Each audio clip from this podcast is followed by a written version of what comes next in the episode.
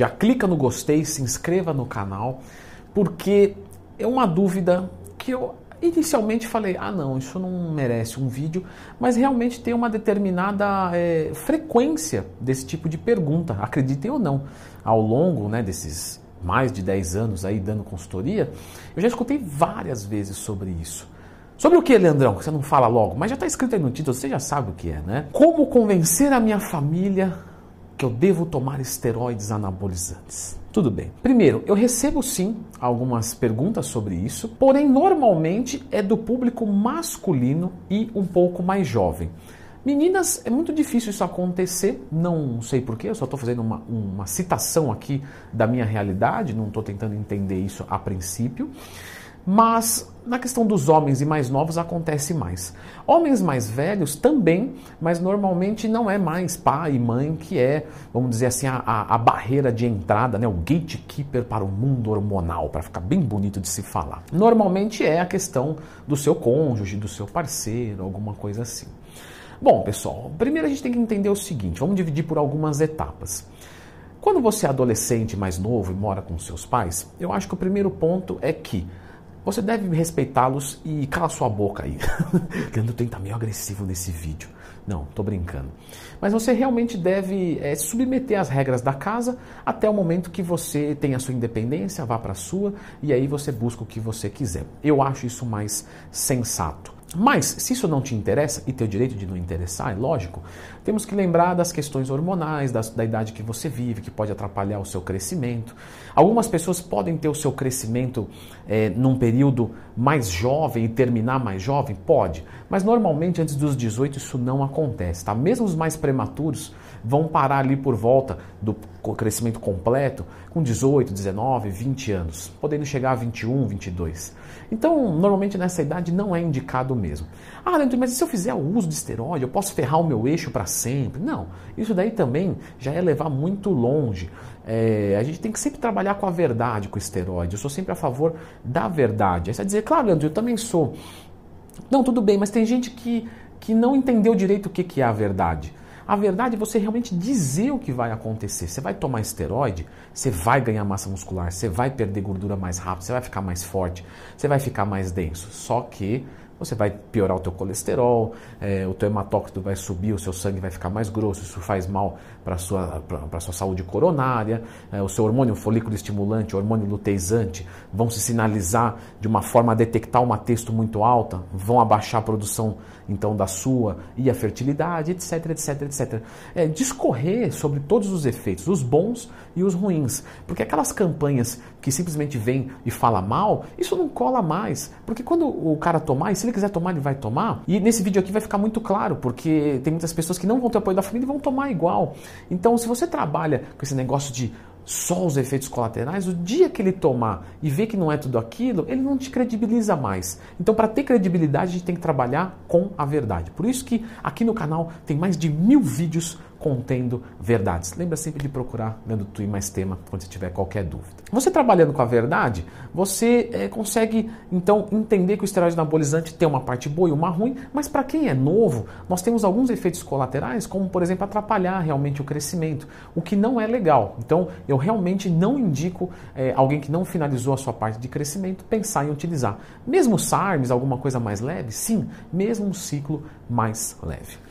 Bom, passado dessa etapa, vamos dizer que você já tem os seus 21, 22, 23, o seu, a sua parte de, né, de, de crescimento já está beleza, e nesse momento você quer outro crescimento. E aí você vai pensar nos esteroides anabolizantes. Bom, Novamente é, é, falando, eu continuo reforçando que se você vive no lar de alguém que é custeado, regido por essa pessoa, ela determina as regras e se ela dizer que não quer, eu acho que você tem que aceitar.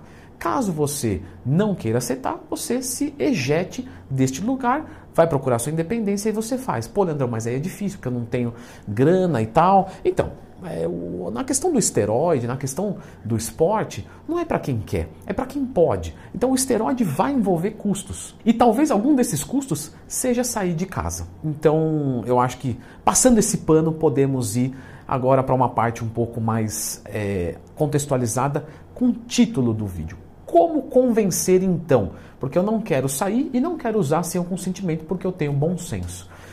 Galera, a gente tem que entender que cada pessoa tem um nível de conhecimento, certo? E de opinião.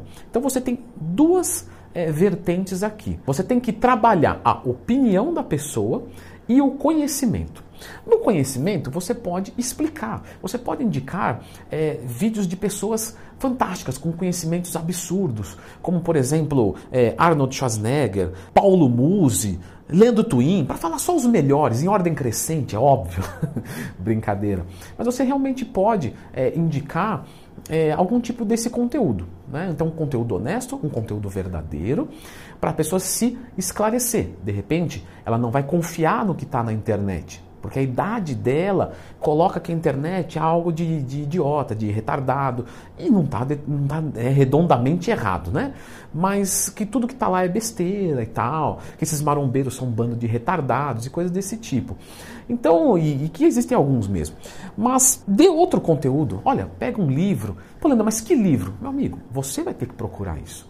Você vai ter que descobrir qual fonte essa pessoa confia, porque alguma coisa ela deve confiar e trazer a leitura, fazer uma revisão para essa pessoa. Mas que trabalho, hein? Às vezes sai mais barato sair de casa. Eu avisei. Mas, de qualquer forma, aumentar o nível de conhecimento pela via que essa pessoa demonstra confiança. Se for através de um grande médico, se for através de um grande marombeiro, se for através de alguém que usou e não é da área, mas tem um relato prático, de repente algum amigo, de repente algum parente, não sei. Aumentar o conhecimento dessa pessoa. Porque o uso consciente do esteroide anabolizante, bem cuidado, ele é seguro.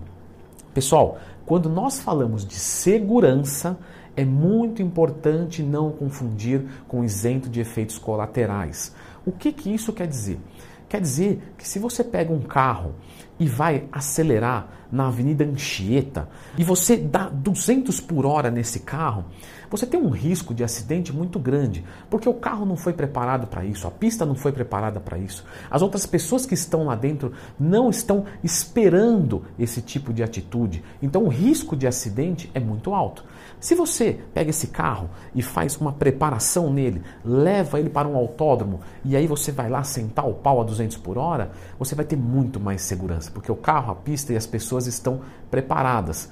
Mas nós temos Ayrton Senna mostrando uma morte. Ou seja, é muito mais seguro, mas não é isento de riscos. Então, quando você usa esteroide anabolizante dessa maneira, você entende que com um bom médico, um médico que entenda do assunto, tá? Não é formado. Porque eu sou formado em educação física, mas eu não sou um bom professor de natação, nem de ginástica, nem de squash. Da mesma maneira que outros que se formaram comigo não entendem nada de musculação. E não tem problema nenhum nisso. Só que você tem que escolher o cara que joga o teu jogo. Então, se você vai procurar um médico, você não vai procurar um médico endócrino que trata hipotiroidismo. Você vai procurar um médico que vive com a galera do esporte. E aí você vai tentar fazer de uma melhor maneira possível. Eu, doutor, mas esses médicos do esporte, eles não são meio loucões? Não, não. não. Pelo contrário.